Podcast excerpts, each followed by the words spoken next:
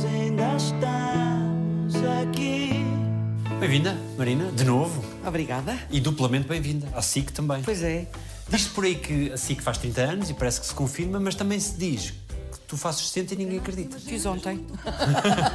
Como é que acontece em 60 anos assim de repente? Epá, porque a alternativa seria pior, não é? Não os ter feito. Acho que excessivamente rápido. É aquela fase da vida em que tu percebes que já passaste para lá do meio e que agora há que aproveitar muito mais, ter mais tempo para mim, para as minhas coisas, eu ser a minha prioridade. Acho que é um marco diferente dos anteriores. Marina Mota, 60 anos. Isto começou no Alta Definição. Se ela pensa que eu ia engolir o programa a seco, enganou-se redondamente. Eu já digo a esta vedeta umas coisas na trombeta. Gosto de conquilhas, como muito poucas vezes nunca encontro nos restaurantes. Gosto de tomar o meu copo de vinho à refeição, à minha cervejinha. Gosto de praia. Gosto de campo. Oh pá, eu tinha um velho que me deu um casaco de peles novo, estás a perceber? Mas também como não me cabe nada, tive que o atirar fora. Oh, o casaco! Não, ó velho. O que é que em ti continua igual? Eu acho que a minha verticalidade, o excesso de frontalidade, a parvoíce às vezes, continuar a considerar a minha família o meu pilar, os meus amigos. A ingenuidade acho que já perdi 90%. A entrega à minha profissão continua igual. Há muita coisa que se mantém. Que preço é que a frontalidade te faz pagar? Barato, porque gosto muito de olhar no espelho e perceber que o que fiz, se fui frontal em excesso, é seguramente o que penso, o que eu acho. Portanto, eu prefiro ser como o algodão que não engana do que estar a dizer uma coisa que não sinto só porque parece bem.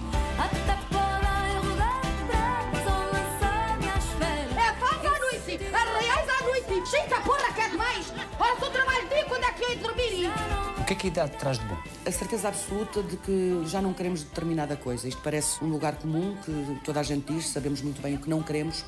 Acho que é essencialmente isso. Sabe-se muito bem o que não se quer.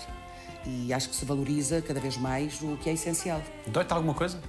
Às vezes dói, mas como não sou muito ligada a sentimentos que me puxem para baixo, é como a dor de cabeça, não é? Se me dói a cabeça, eu dou um soco na parede, a dor passa para a mão e isto já foi embora. E a dor uh, tem que se lidar com ela dessa forma, porque senão somos completamente sugados por ela e não vale a pena. A vida tem coisas maravilhosas, portanto, a dor existe sim, uh, mas temos que a dosear nas 24 horas do dia. Às vezes é mais difícil, não digo que não, tento que ela não me absorva na totalidade. E essa visceralidade que tu colocas em tudo faz-te também agarrar nessa dor e fazer com ela alguma coisa de frutífero para seguir em frente? Sim, mandá-la fora, perceber porque é que ela acontece e encontrar uh, o lado bom, o que é que eu aprendi com ela para não voltar a sofrer pelo menos aquele tipo de dor. Posso sofrer outra, mas uh, que é que ela se amenize da próxima vez que acontecer uma coisa parecida. Há umas que são... Irreversíveis. Uh, exato. Essas nada a fazer, é só aprender a lidar com elas. O amor é fundamental, tens de dizer amo sempre que necessário. E eu repito essa palavra ao longo do meu dia N vezes a toda a gente que eu amo. Gosto de mexer na terra. Odeio ver pessoas mandar lixo ainda fora das janelas dos carros. Beatas, muito menos. Quem joga pastilhas para o chão, também não gosto. Gente que não diz obrigado e se faz favor, também não acho muita graça. Quero um amor simples como o sol. O que é que foi melhor deste tempo todo? É perceber que as pessoas que me viram crescer, eu tenho gente da minha idade que diz que cresci a vê-la. E eu acho isso muito engraçado. E outra coisa que me dá muito prazer é que, como acabei agora a turnê deste morto que andou comigo um ano, na realidade dois, porque foi antes da pandemia, ver que as pessoas que me vão ver, não há uma faixa etária específica. Gosto muito de ver aquela plateia com miúdos de 8 anos, de 15, de 33, de 82. E isso acho que só posso valorizar.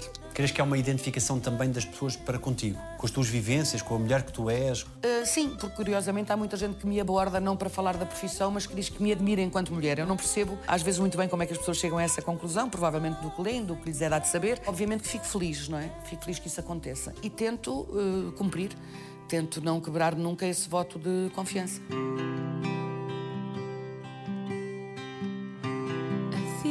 O que é que devias ter feito e não fizeste ao longo deste tempo? Tudo o que fiz ou não fiz, mal ou, ou certo, uh, fez-me a pessoa que eu sou hoje. Não vale a pena dizer deveria se calhar ter guardado mais um tempo para mim ou fazer mais isto ou mais aquilo. Se calhar outras coisas não teriam acontecido. Eu dou-me bem com o meu passado. Não fico sentada nele, mas dou-me bem. Não há nada que eu quisesse ter feito diferente. Não ficas a remoer nisso? Não, de maneira nenhuma. Acho que não nos leva a lado nenhum. Acho que hum, está lá, já passou e serve sempre como ensinamento. Há erros que cometi eventualmente e que não vou voltar a repetir, serviram para o meu crescimento enquanto pessoa, enquanto ser humano, e isso agrada-me. E o que é que foi pior deste caminho? Provavelmente o ter deixado de produzir. Aquela fase foi-me estranha. Não é? Ter produzido durante tantos anos para televisão. Isso custou-me um bocadinho no início, mas depois também passou. Acho que com 60 anos de idade e 50 de profissão, são muitos anos ligada a esta área. E vi eh, a vida mudar para muita gente, para grandes atores, para grandes génios das áreas culturais que eu conheço. E eu não haveria de ser diferente. As coisas mudam, eh, são cíclicas, às vezes andam um bocadinho mais assim, outras vezes faz assim, outras vezes mais assado. Eu estou sempre para fazer retrospectivas, não para ficar lá, mas para o o que é que aconteceu aqui. Tenho o privilégio de, com esta idade, nunca ter estado dois meses sem trabalho, por exemplo. E isso acho que é um balanço muito positivo. Este vinho falsificado é uma especialidade. Além de matar a sede, diz. Sentiste, quando deixaste de produzir para a televisão, a ausência do que esse poder representava no meio artístico? Graças a Deus, não. O facto de estar num lugar de muita visibilidade, como estava, a entrar na casa das pessoas eh, todas as semanas, confundir isso com poder ou utilizá-lo de uma forma eh, não é agradável. Esse deve ser o seu número. É? Essa à sua O que eu não percebi foi porque é que, ao estar a produzir coisas que eram interessantes e que lideravam audiências, isso eu não posso omitir, é público, de repente deixei de o fazer. Agora, não pelo poder que eventualmente isso me poderia ter causado ou não, eu não o senti. Você sabe porque é que o Alentejo é um deserto? Não. É para os camelos como vão sair passarem quando vão de férias para o Algarve. O maior poder nessa fase foi de não poder ir, por exemplo, buscar a Érica à escola porque os miúdos ouviam a minha voz e acabava a aula porque me queriam ver. Esse estilo de poder, eh, se assim se pode chamar, isso agrada-me, porque hum, era engraçado a atitude das pessoas. Não perdeste amigos? Nunca perdi amigos, se calhar perdi gente que conhecia, mas eu não confundo as duas coisas. Essa coisa de acharmos, quando temos 20 anos, que somos muito amigos uns dos outros, eu acho que se banaliza muito a palavra. Eu não tenho assim tantos amigos. Tenho muita gente conhecida e pessoas de quem gosto, e tenho a certeza que muita gente gosta de mim. Agora, amigo é outra coisa. É aquele que se me ligar às três da manhã, eu vou seguramente, largo o que estiver a fazer para estar. E sei que tem alguns que fazem isso por mim e há muita gente por quem eu faço isso. Conhecidos para beber copos, para jantar, para nos divertirmos, é outra coisa completamente diferente. Portanto, se calhar, perdi alguns conhecidos, mas amigos não. Os amigos mantêm-se comigo. Que é que te fascinou em ser artista? Eu nunca quis ser artista, Daniel. Eu costumo dizer que não fui eu que escolhi a profissão, foi ela que me escolheu. Portanto, eu nunca quis eh, ser fadista, fui por acaso. Eu cantava fado nas casas de fado com o meu pai a brincar. O meu pai é que era o fadista, o meu pai é que não cantava nada, mas adorava fado. Então levava-me com ele e eu comecei a aprender uns fados de uma miúda que era a Helena Santos. Os vizinhos que também cantavam pediam-me para cantar e eu cantei por graça. E na realidade foi isto. Gosto de cantar o fado. Meu nome é Mota. Eu sempre cantei de olhos fechados, é uma coisa engraçada. Eu não consigo cantar fado de olhos abertos. É evidente que eu lembro-me no auditório em São Francisco, quando abri os olhos e ver uma plateia de pé. É uma coisa estranha. É agradável e, ao mesmo tempo, sei credo o que é isto, mas pronto.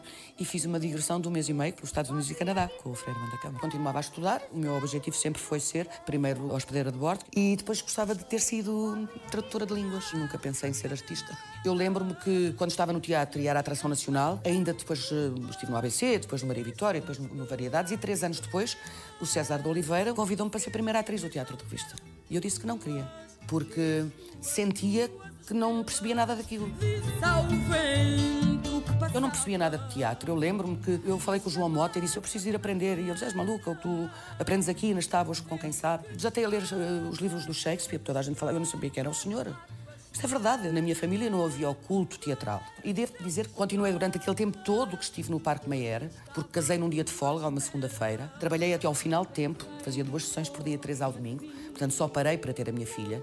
Eu não conseguia ver teatro. Eu, se calhar, sempre tive foi uma grande intuição, ou seja, achar que aquilo que aquela pessoa estava a fazer estava bem e que eu queria fazer igual. Acho que soube sempre peneirar os ensinamentos que me chegavam. Daí eu dizer que o meu rigor e a minha disciplina vem de uma senhora que se chama Manuela Maria, porque de facto era muito rigorosa. Um espetáculo para ela com 10 pessoas, com mil era igual. O risco no olho é feito da mesma forma. E eu achava que tem que ser assim, que nós temos que respeitar não a minha profissão, mas qualquer uma. Eu se limpar uma escada, eu vou ter o mesmo cuidado. Ninguém vai limpar melhor que eu, seguramente. Olha, chegue-se um bocadinho para cima que eu estou a descair.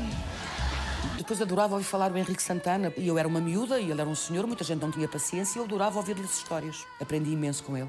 Depois o Francisco Nicholson, que era uma pessoa eh, que trabalhámos muito juntos depois eh, e fizemos muitas coisas em televisão e tínhamos uma relação giríssima. Eu fui sempre marinória para ele e ele foi sempre meu chicório. E foi muito bom ter crescido com eles e aprendido tudo o que sei com eles.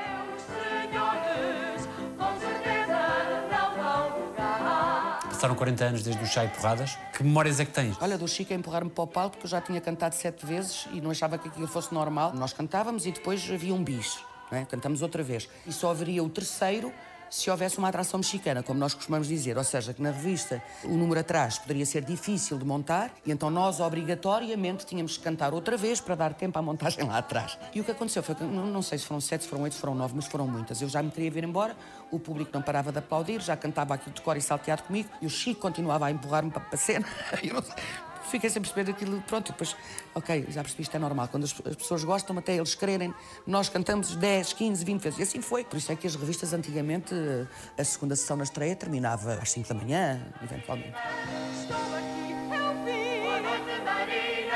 Boa noite, boa noite, boa noite, Maria.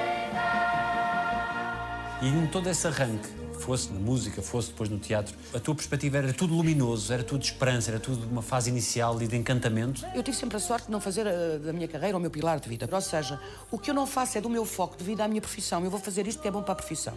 Eu vou fazer isto porque é bom para... Isto nunca foi. Agora, muitas vezes priorizo a profissão quando estou em determinado projeto em relação à minha vida e aos meus, isso é verdade. E às vezes é excessivo. Obviamente que houve a fase do encantamento e do querer fazer mais e melhor e aprender e ver o que é que eu posso fazer diferente que ainda não tenha feito. Isso houve. E entretanto agora esbateu-se. Não quer dizer que eu esteja morta para novos projetos, é ao contrário. Ou seja, estou sempre à espera que me surja uma coisa que me desafie, mas já não estou como estava, se calhar há 20 ou há 30 anos, a pensar o que é que eu vou fazer de diferente. Porque se perde o encantamento. Aquela questão do será que vale a pena? Depois se calhar vale, não é? Depois lá está, quando fica o tique e o teco, mas claro que vale a pena. Mas há muitas alturas que tu questionas, é natural.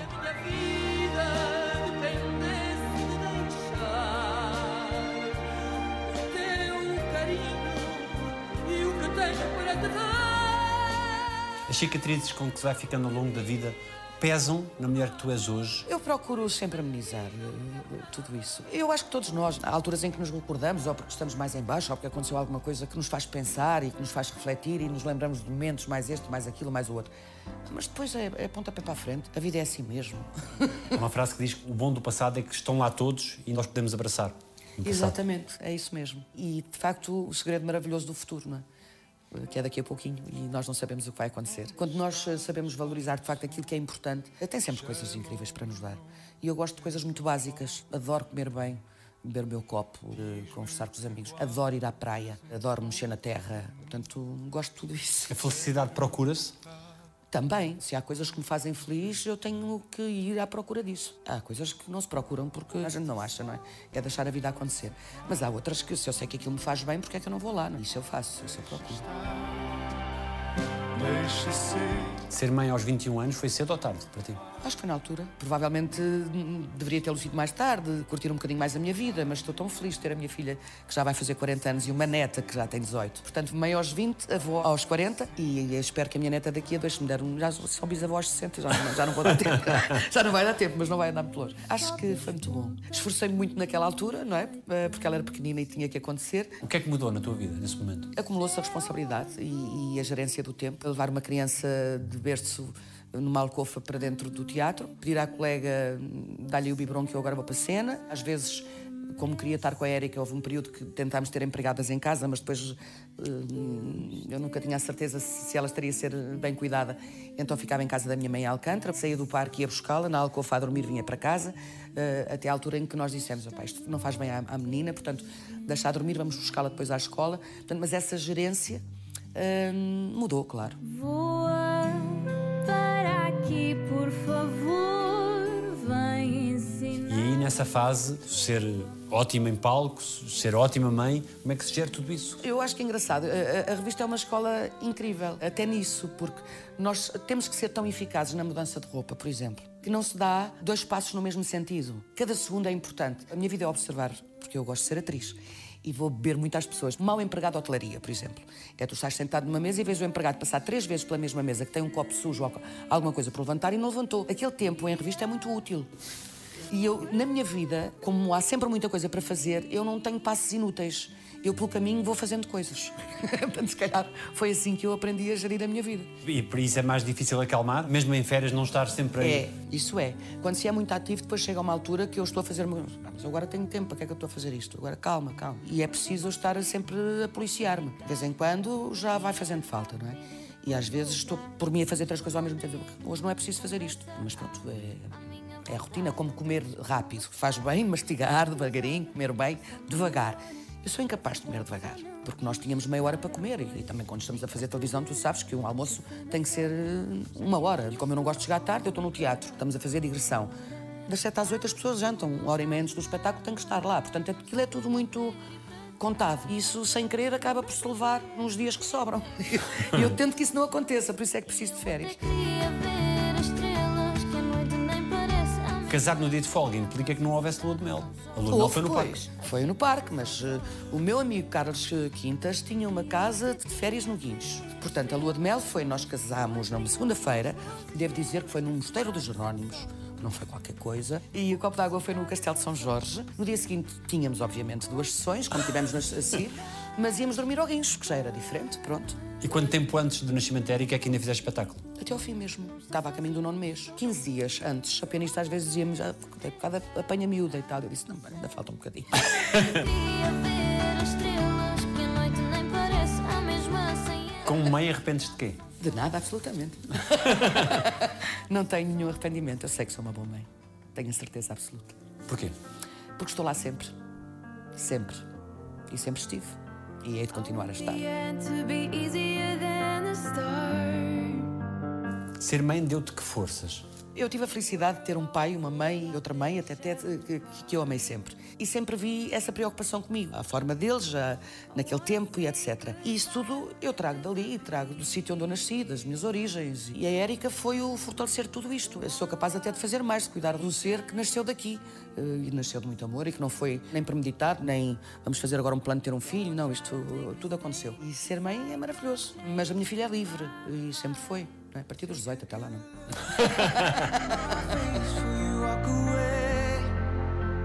Que exemplos é que tu fizeste questão de lhe passar? Eu não sou católica, mas há lá uma coisa que para mim é essencial. Não faças aos outros o que não gostas que façam a ti. Isto é fundamental. Ser leal, ser honesta, ser boa pessoa, preocupar-se com o outro, ser solidária, olhar para o lado, observar. Não é só olhar, é observar, ver. Acho que lhe passei boas coisas. Que conversas mais marcantes tiveram? Tivemos eh, algumas em, em alturas até menos agradáveis, provavelmente, da vida uma da outra e, e discordámos de algumas coisas. Quando ela te disse que ia ser mãe, Achei precipitado, muito precipitado.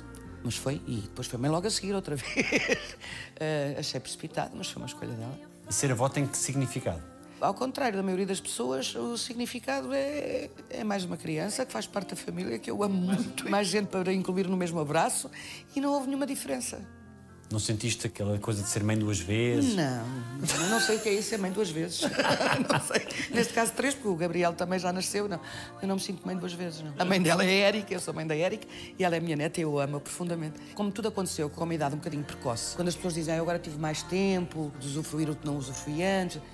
Não, a minha vida não mudou nada dos 20 para o 40, pelo contrário. Ou seja, eh, quando a Alexia nasceu, eu estava tão assoberbada de trabalho como estava quando a Érica nasceu. E eu continuei a tentar que- gerir o meu tempo de forma a estar com a Alexia, e com o Gabriel, e com a minha filha, e com a minha mãe, e com o meu pai, com a minha irmã, e com os meus sobrinhos, e etc. Portanto, nada mudou. É apenas mais um elemento da família, que nos amamos todos muito. E a Alexia faz parte, mas não é uma segunda filha. Nem é a minha filha duas vezes, é só a neta a primeira. Voltarias, sabendo o que sabes hoje, a ser mãe de acolhimento? Voltaria, voltaria. Teria agido de outra forma. Isso sim. E a ingenuidade tramou-me. A mim e às crianças. Porque acreditei na instituição eh, e no Estado. E não lhes fizeram bem. Mas amar vale sempre a pena. Ah, sim, sempre. Sempre. O problema é que depois, quando a vida eh, é tão perturbadora e, e- e não segue o seu curso normal, e tu sentes que eh, já não é tempo. Eh, ou seja, era para ter sido feito lá atrás. E agora hum, já não é tempo, já houve muita coisa errada. E que não consegues retificar. Podes tentar ajudar a que não seja ainda mais perturbador. Mas já está feito. Vale sempre a pena amar outros, mesmo que se venha a sofrer. Vale. Não, mas isso faz parte. Para já, porque não sabes que vais sofrer mais tarde. é? Olha o que eu perco ao longo da vida só para não sofrer daqui a X tempo. Depois logo se vê isso. São coisas que a gente, quando chegar à altura, logo vê o que é que acontece ou como é que reage. Mesmo algumas pessoas que já passaram aqui pelo programa falam da tua generosidade, de não deixares ninguém. Ai, é ninguém sério? cair. Olha, não sabia. Sim, a Natalina, por exemplo. Ai, minha chefe. Mas porquê que será que toda a gente me chama escarlatina? Oh, mulher, porque é uma coisa que toda a gente já teve. Eu acho que isso é, deveria ser eh, a essência primordial de qualquer pessoa, não é? Mas não sou eu que sou estranha. Quem não tem essa essência é que é estranho, não é? Sei lá, não deixar cair alguém acho que é o normal.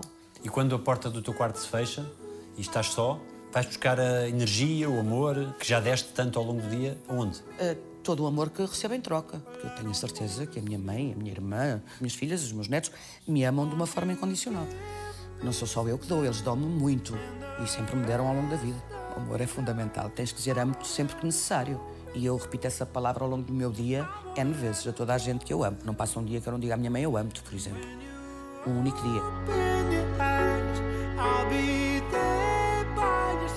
E numa vida tão corrida e a correr a tanta gente, o amor de uma relação ainda é uma prioridade? É, tudo faz parte. Aliás, se eu às vezes não sou completamente feliz é porque não tenho nenhuma relação afetiva hoje em dia. E isso faz-me falta. Ou far-me falta. Agora, se calhar, já tirei também o aparelho paciência. Vou ficar para ti e está bom. Mas sim, há, há uma parte de mim que precisaria que isso acontecesse, mas não aconteceu. Foste tão amada na tua vida como gostarias de ter sido? Eu provavelmente fui muito amada. Ah, não o fizeram sentir como eu merecia, isso é outra coisa. Eu não tenho dúvidas que ah, os homens da minha vida, e eles sabem quem são, e toda a gente sabe também, que me amaram muito e que ainda me amam hoje em dia. Agora, nem sempre o souberam demonstrar. Porque amar e saber ser amado também é uma arte. Sim, e, e às vezes as palavras e o que está lá dentro só eu não vejo, Daniel. Se tu não me demonstrares com um pequeno gesto, eu não, não, não percebo que isso é amor. Quão difícil é amar-te? Eu acho que não tenho dificuldade nenhuma. Manter uma relação pode ser difícil. Agora, Porquê? amar. Para cada pessoa é diferente. Eu, por exemplo, eu não gosto de rotina. Não gosto de rotina na minha vida, não gosto de rotina em nada. Eu adoro cozida à portuguesa e adoro cachupa. Mas era incapaz de comer todos os dias, segunda, terça, vai, cachupa, cachupa, cachupa, cozido, cozido, cozido, pronto. Ah, e, portanto, acordar e adormecer, a pensar que aquilo é uma coisa pá, que está normal. E Agora calça as pantufas, agora vê televisão. Isso é- Não. E não quer dizer que se tenha que fazer nada especial. Pode ser subir às árvores e apanhar figos. E as demonstrações de preocupação são importantes. Uh, se te vir menos bem, a minha preocupação tem que ser genuína. Eu, tenho que, eu quero ver a pessoa bem. O que é que crees que em ti encantou os outros? Será. hum, a, a sinceridade? Olha, não é 1,80m que eu não tenho. não sei. Dizem que eu sou uma mulher de força e tal. Talvez seja uma coisa dessas. O que é que a ti te encantou nos outros? Para as pessoas que te apaixonaste? O facto de serem, de facto, muito boas pessoas. E que no início eu abri a porta do carro, gosto. Aquela coisa, os homens e as mulheres são iguais. Não são nada. Eu gosto que se um cavalheiro me puxa a cadeira. Eu também sou capaz de puxar a cadeira ao cavalheiro. Mas essas diferenças eu gosto. Gosto que me sirvam vinho quando o meu copo está vazio. Eu gosto eh, de sentir que sou uma das prioridades na vida daquela pessoa. Mas não pode ser só no primeiro mês. Para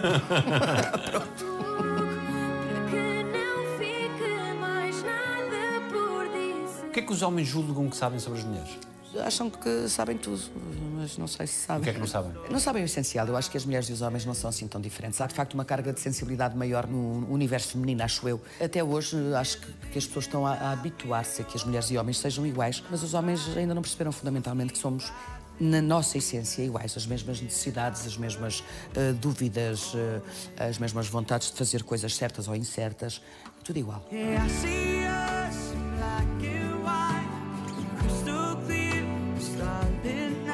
Em que alturas é que foi mais difícil tu manteres o espetáculo a continuar?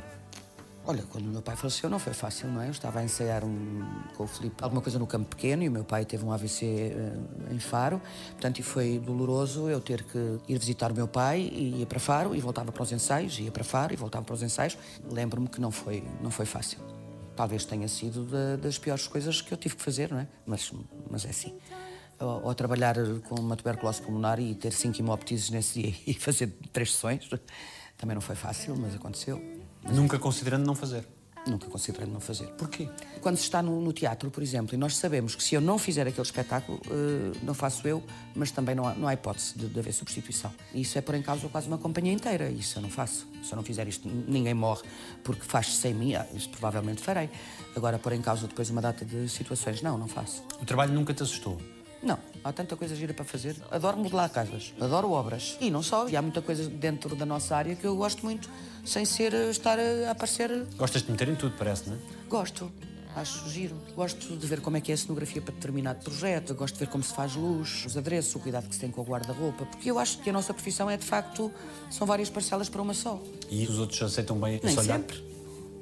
Mas também eh, há aquela coisa de ter algum poder argumentativo, pelo menos de teres a certeza que aquilo que estás a dizer não é uma barbaridade. E tentares provar eh, porque é que estás a emitir aquela opinião.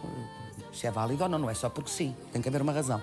Se o meu pai me dizia porque não, eu não percebia. Ele tinha que me explicar porque é, porque é que não. Já eras argumentativa, tu? Era. Um, um tipo está com um chapéu desportivo numa esplanada. Só porque está com uma senhora vai tirar o chapéu. O meu pai chateava as pessoas com isso. Eu não, eu não percebia aquela regra, por exemplo. E eu tenho dificuldade em seguir regras que não percebo. Mesmo a trabalhar. Mesmo a trabalhar. Há regras que eu não percebo e não cumpro. Por exemplo, a fazer novela, há alturas em que os caterings agora, porque às vezes pode haver ah, alguém que cometa excesso, não me interessa quem, e então ah, às vezes não há um copo de vinho, não há uma cerveja.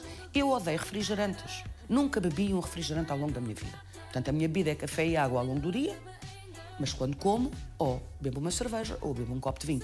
E quando me dizem que não há, porque é regra. Opa, desculpem lá, eu não estou doente, não estou a tomar antibiótico. E, e aquilo para-me a fazer uma terrível maldade. Arranja-me um copo de vinho, não é? Pronto. Um, um exemplo de uma regra, eu não percebo. Uma pessoa trabalha num banco, vai almoçar fora, bebe um copo de vinho. E não quer dizer que vá bêbado para o banco. Parece que às vezes a nossa profissão é diferente de todas as outras. Começar o espetáculo às nove e meia. Toda a gente fica estranho. Mas porquê às nove e meia? Porque é às nove e meia que está marcado. Se eu trabalhar na Zara, também estou lá às nove, não é às nove e dez. Porque é que nós temos que começar às 21h40 porque o público atrasou-se? Não se atrasam para os aviões, também não se podem atrasar para o espetáculo, porque os outros estão à espera. E não vou continuar a penalizar quem está certo. Os que chegam à hora é que podem reclamar. É às 9h30, porque é que isto não começa? Não é? Portanto, é uma luta começar aquilo às 21h30. E quando é 21h30 e 30 segundos, eu já estou. Por exemplo. Que é que te irrita a trabalhar? Não suporto negligência, não suporto incompetência. Eh, Desleixo na profissão, não, não suporto. Tenho muito respeito pela minha profissão. Por exemplo, eu sei que é com a menina do guarda-roupa, mas se eu estiver a olhar para ti, se for agora representar contigo, tu tens a, a gola torta, eu vou-te endireitar a gola. Portanto, agradeço que me faças o mesmo. Se tiveres um cabelo em pé, eu vou aí fazer-te assim. Oh, cabelo! gosto que os, os colegas contracenam comigo saibam os textos, isso eu gosto. E não Eu gostas que guardem os textos, Não gosto escondam nada. os Não textos? gosto, não. Não gosto nada que os colegas estejam no cenário com textos e de repente a ação e aquilo fica debaixo da cadeira, ali. Não, não gosto. Porquê? Primeiro porque há, há muitos deles que depois não têm o cuidado eh, de levar fora dali. E porque tenho os meus colegas adressistas, que são meus colegas, que têm que ir limpar o decor a seguir. E não são meus criados nem dos meus colegas. E depois porque acho que não é bonito. Porque aquilo é um cenário. Um cenário é a vida real. A pessoa, se quer levar os textos, leva numa pastinha, por alguma questão de insegurança, e depois traz a pastinha para fora. E coloca no papel que é onde se tem que colocar. Agora, nos cenários, acho que não se tem que deixar nada que não seja do cenário. Como que um templo é sagrado? Para mim é, como um palco, é sagrado. Eu estou em qualquer teatro do meu país. Às 9 horas, quando dizem as portas estão abertas, o nosso tom em bastidores muda. Nós até podemos ter todos a dançar o, o samba cá dentro. As portas estão abertas, meia hora para o espetáculo começar. Não suporto, por exemplo, o meu cenário anda às pancadas, não é? Porque anda há 11 meses na estrada e é natural, entra da carrinha, sai da carrinha. Os meus queridos colegas técnicos sabem que se eu vir ali uma mocada e que é azul e agora está cinzento, as cores do cenário andam todas comigo. Não vai para a cena com risco. A pessoa não vai pagar nem para ver eh, cenários partidos, nem gente mal maquilhada, nem buracos nas meias, nem roupa suja. Por exemplo, as pessoas sentarem-se com roupa de cena, no chão. Isto não existe em teatro. A roupa de cena é para ser tratada imaculadamente. Veste, espio, pendura, arruma. Pronto. Assim que está a fazer 30 anos e parte deste percurso é muito feito contigo, com as tuas personagens. O que é que foi mais marcante para ti? Aí é difícil, porque esse tempo de SIC lembro-me perfeitamente de todas as personagens que nós criámos ali e que ainda hoje vivem comigo e que me divirto. Na altura nunca acho graça ao que faço, depois assim vejo à distância, olha, como é isto graça. Mas olha, foi muito marcante, foi um projeto que fizemos para a SIC, que era o Era Uma Vez, subvertíamos as histórias infantis e que chegava a entrar em estúdio ao meio-dia de um dia e sair às 11 do outro. Mas só tínhamos eh, dois dias para gravar aquilo e foi muito apertado. Mas fizemos-lo. Olha, eu quero que vocês se lixem já! Então, O Hora Bolas também foi muito marcante para o público. Foi daqueles projetos criados em cima de um papel numa doca em Alcântara. Vamos apresentar um projeto à SIC. Um projeto. Olha, é giro teatralizar anedotas, que toda a gente conta anedotas quando estão juntos, mas isso nunca se fez em televisão. alentejano, conserva a precalhota limpa. Na cuspas para o chão. Tens vontade que expire? Vá que expira boa. Quando estavam maquilhados de uma personagem, gravavam para muitos? Sim. Ou seja, por exemplo, quando era a altura de gravar escolas, só podia ser assim, né? Para rentabilizar o cenário, se se tivéssemos a gravar Habituas Cheio Coninha, naquele dia era só escolas, então gravávamos eh, nove, dez rápidos daquilo. E que se tu? Quando nasceste, a tua mãe até quis trocar maternidade. E ainda corres muito o país com revista e com um género que é muito caro ao público e que tu conheces, como muito poucas pessoas em, Portugal conhecem, e que em, determinado período pareceu um pouco afastado ou estigmatizado até, mas que está na essência daquilo que o público Está, quer. eu não, eu não faço revista ultimamente, estou com uma comédia exatamente por isso. Este meu espetáculo, Tudo Morto Levou, é uma comédia. Somos apenas quatro atores, embora façamos cada um de nós cinco personagens ao longo da peça e três técnicos. Porque já andei com 19 pessoas a fazer revista na estrada e é de facto pesado.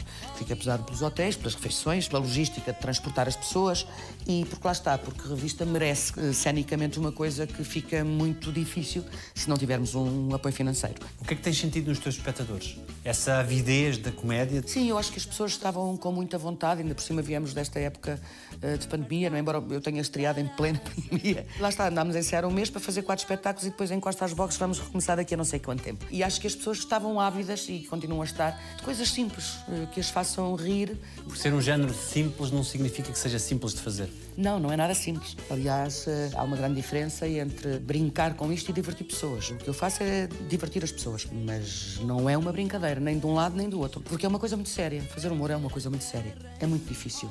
Porquê é que achas que é tão estigmatizado o humor mais popular? Porque não o sabem fazer, Daniel.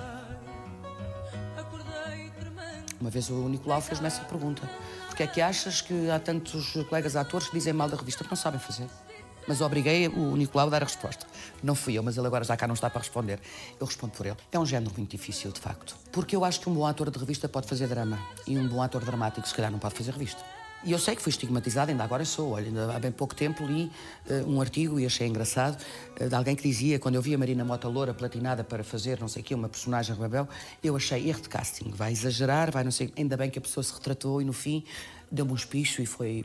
Gostou muito do trabalho. Mas lá está, esse selo eu vou carregá-lo comigo, mas carrego com honra. Porque tudo o que eu sei, até hoje, foi naquela escola que eu aprendi. E olha que poucos de outras escolas me ensinam alguma coisa. E quando ensinam, partilhamos ensinamentos. E eu odeio que as pessoas crucifiquem um género, a maior parte deles nem conhece, nunca foi ver. Eu costumo dizer, as pessoas veem uma má ópera e dizem, pá, o espetáculo de ópera não foi bom. Mas não vão dizer, a ópera é uma bosta, não é? Se vê uma revista má, a revista é uma porcaria. Não é a revista, foi um mau espetáculo. Haverá seguramente outros. Bons. Há muita gente que opina e que nem nunca foi ver. Aquelas coisas que parece que meteram a cassete e dizem, não, antes do 25 de Abril é que a revista era. Pá, pois não sei. Eu nem sequer estava na revista antes do 25 de Abril. Eu já me estreiei pós 25 de Abril, em 1982. Expliquem-me como é que uma coisa não funciona quando, sem nenhum apoio a nível do Estado, estamos ano e meio em cena com duas sessões por dia, três ao domingo e um dia de folga. Como se vive do público, é impossível manter um espetáculo durante ano e meio em cena sem público. Se o público vai é porque resulta, ou o público é todo masoquista. O público tem sempre razão. O público tem sempre razão, embora haja sempre um lado que eh, é, é da obrigação de quem gera televisões e, e grelhas, e agora. Eu acho que nós também temos o dever de mostrar às pessoas que as coisas podem ser melhores. A minha profissão não é diferente das outras. Eu lembro-me quando fazia estrada na década de 80, falou-se tanto da descentralização da cultura e agora já se faz muito, mas eu cantei em cima de, de tábuas com pregos. Mas levei sempre o meu melhor vestido e se calhar sabia que não podia ir buscar um poema eh, com muitas imagens poéticas, porque se calhar aquelas pessoas não iam perceber, não faz delas burras, nem estúpidas, têm menos acesso que os outros. E se calhar são muito sabedoras de outra coisa. Mas podemos dar eh, coisas de- que a Simone cantava, por exemplo, o Sol de Inverno, não tem nenhuma mensagem que as pessoas tenham que pensar o que é que eu estava a dizer, eles percebem, gostam e têm qualidade. É não confundir o popular com o popularucho. Se nós próprios achamos que aquilo não é bom, porque é que se insiste? Nós, os que estamos a dar, não é quem está a receber. Dei tudo na vida, bandeira vencida, rasgada. Ter sido agraciada com a distinção do trabalho do Parque Meyer e dos 100 anos do Parque Meyer teve que significado? Eu achei bonito o Carlos Moedas ter-se lembrado e ter-me dado a medalha de mérito cultural da minha cidade, juntamente com os meus colegas. Que estivemos, de facto, olha, mais um espetáculo que esteve não sei quanto tempo em cena, a prova dos novos. Depois ficámos a jantar, coisa rara, não é? E é impossível não relembrarmos as coisas super divertidas que fizemos uns aos outros. Era um ambiente incrível. Costumas olhar mais para trás ou mais para a frente? Mais para a frente. Sempre para trás. Só quando as conversas nos proporcionam levar-nos às gavetas da memória e lembrarmos, olha, isto é engraçado. Nunca com a sensação que o melhor pode ter passado. Não, eh, o melhor também não sei se, se é o que está para vir. Sei que é muito bom o que está a acontecer agora. E sei que há muitas coisas que se já não fiz também já não vou fazer. Nisso a idade, principalmente na nossa profissão, é, é uma limitação eh, para muita coisa. Portanto, se enquanto atriz houve coisas que eu não fiz, agora também já não vou fazer, não é? Eh, Já passou. Mas também não fiz essas, era o que não tinha que fazer, é de fazer outras, sei lá. Ou não? Deixa-me ver o que O país reconheceu aquilo que tu fizeste nestes 50 anos? O público sim, e é o que me interessa, é para eles que eu trabalho, Daniel. Porque sem eles é que eu não existo, não é? Não adianta nada encherem muito prémios e não sei o quê, depois o público não reconhecer e não me levar a lado nenhum. Sou muito acarinhada por essa entidade que eu respeito tanto e esse não me falha. A cada espetáculo vejo que eles estão lá e que me acarinham e que eh, gostam de tirar fotografias comigo e que esperam por mim no fim. E esse não me tem, não me tem falhado até, até à data. E essa entidade sabem que é, é, é a minha entidade suprema, a entidade que eu mais respeito. Olha, se calhar queria que eu lhe serviço água num copo de cristal das caldas. Quando é que os outros acham que há um sarilho chamado marido? Olha, quando o espetáculo começa tarde. Quem trabalha comigo sabe, oh, lá vai começar ela a bufar, porque isto nunca mais começa.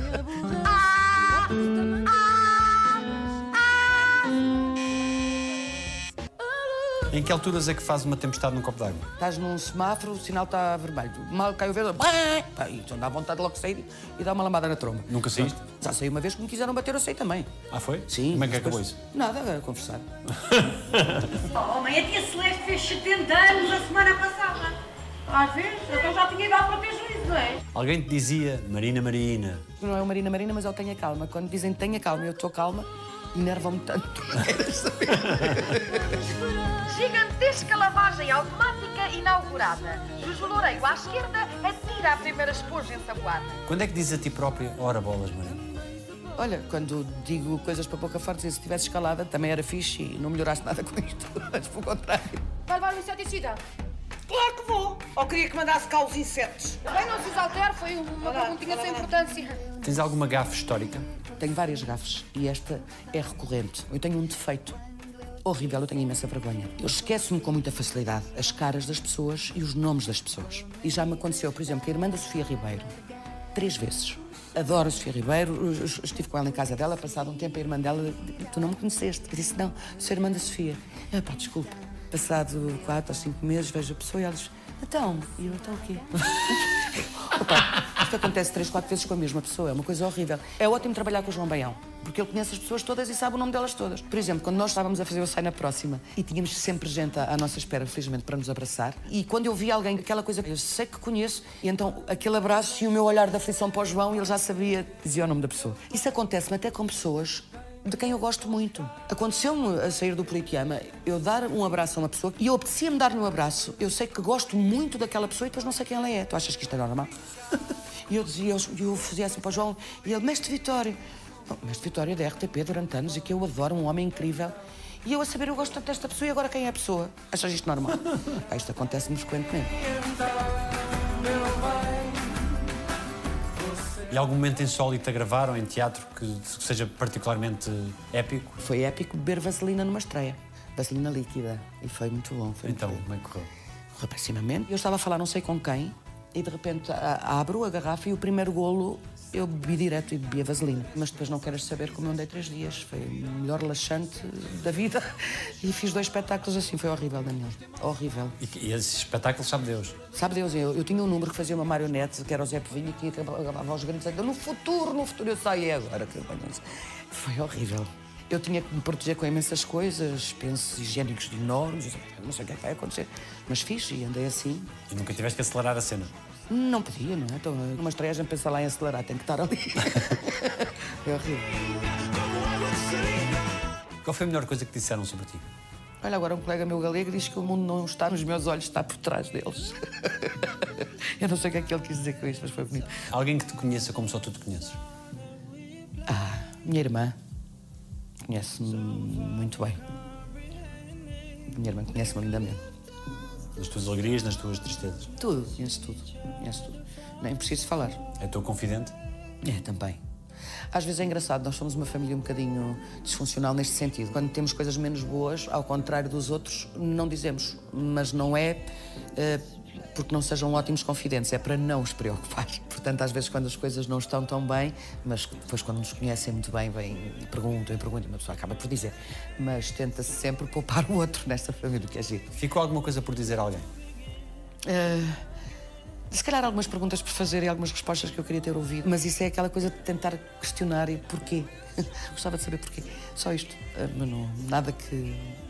Um dia passa. Ah, Ainda não passou completamente, mas vai passando.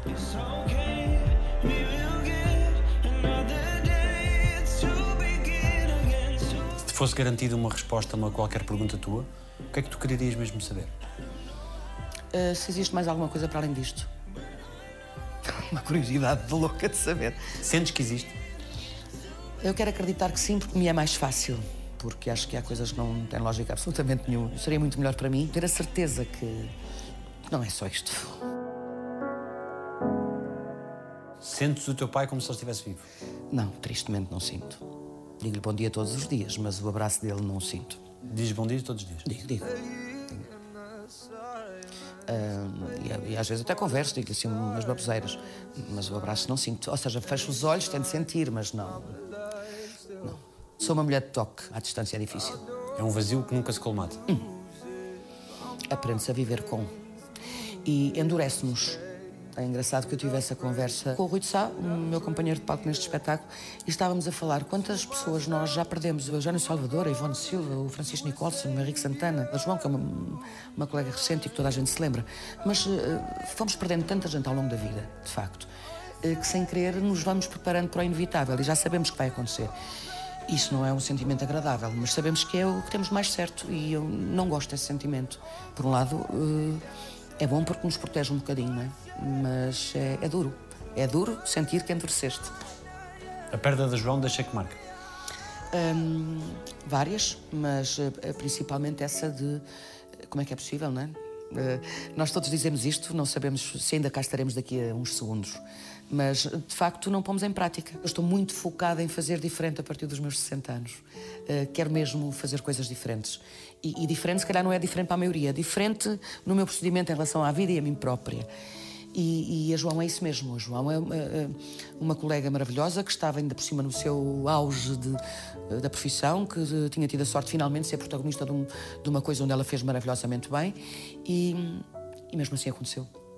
E não é justo. E, e- e pensar que isto é só isto é, é estranho. Temos que aproveitar cada dia. Cada dia, cada segundo. Ahm, uma das coisas que, que aconteceu com, com, com a ida da minha teta e depois do meu pai é aconteça o que acontecer, eu não saio de casa sem dar um beijo à minha mãe ou, ou se vou atrasado ou aquele segundo eu não dispenso, porque é menos um beijo que lhe vou dar mais eh, tarde. Ou um abraço ou o que seja. o tempo coa. Alguém te deve um pedido de desculpas. Provavelmente algumas pessoas, mas se não sentem que devem pedir, quem sou eu também? Estão desculpadas. Alguém te deve um obrigado. Algumas pessoas, sim. Há- algumas pessoas, sim. Tu pediste desculpa a todas as pessoas a que querias pedir? Eu acho que sim, mas se o não fiz, que me lembrem, porque eu peço.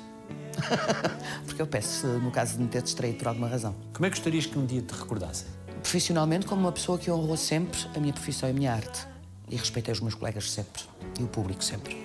O que é que dizem os teus olhos? Para quem os souber ler tudo.